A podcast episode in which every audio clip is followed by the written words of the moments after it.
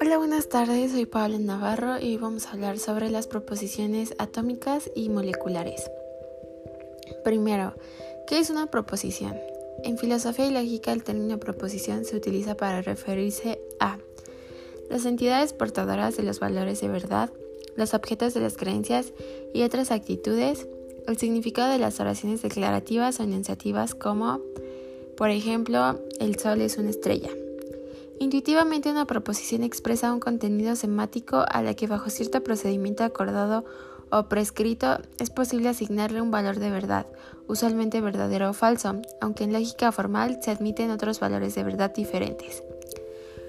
Una proposición es una cadena de signos expresados en un término de lenguaje, en un lenguaje natural. Bueno, después, ¿qué es una proposición atómica? Una proposición atómica es una proposición simple como opuesta a la proposición compuesta molecular.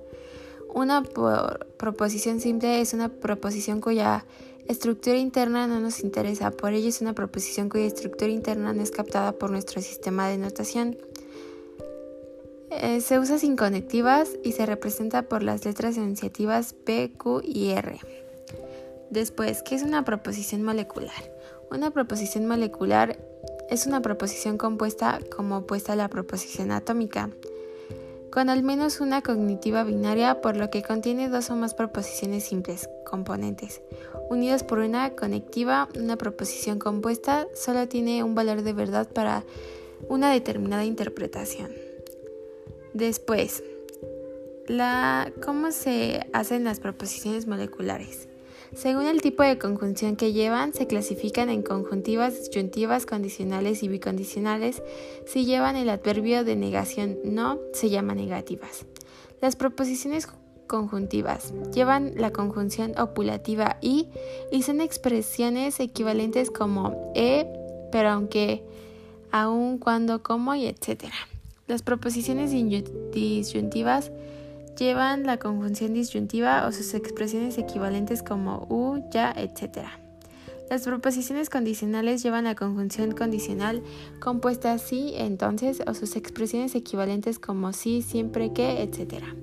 Y las proposiciones bicondicionales llevan la conjunción compuesta sí y solo sí o sus expresiones cuando y solo cuando. Se caracteriza porque establecen dos condicionales pero de sentido inverso y las proposiciones negativas.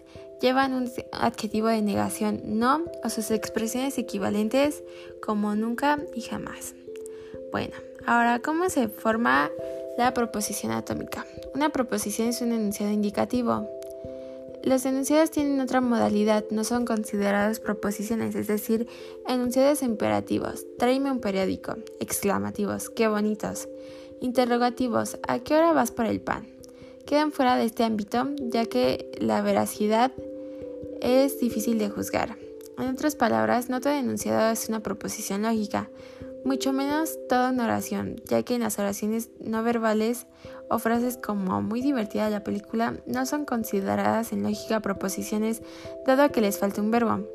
Para que fungieran tales como tendrán que formalizarse, es decir, adaptarse a un modelo de la oración verbal. Una oración es una unidad mínima de predicación, pero en la lógica solo se considera una proposición, es aquella que responde a la estructura sujeto, verbo y predicado. Antes de ser una cadena de sonidos concreta o una estructura vacía absolutamente.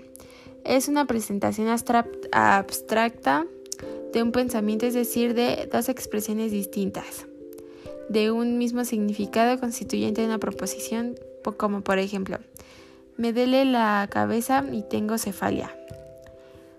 Ahora bien, una proposición podría representarse tanto con una oración gramatical como con una expresión matemática, siempre y cuando esté afirme o niegue algo. Estas proposiciones son, por ejemplo, mi perro es chaparro, es una oración gramatical.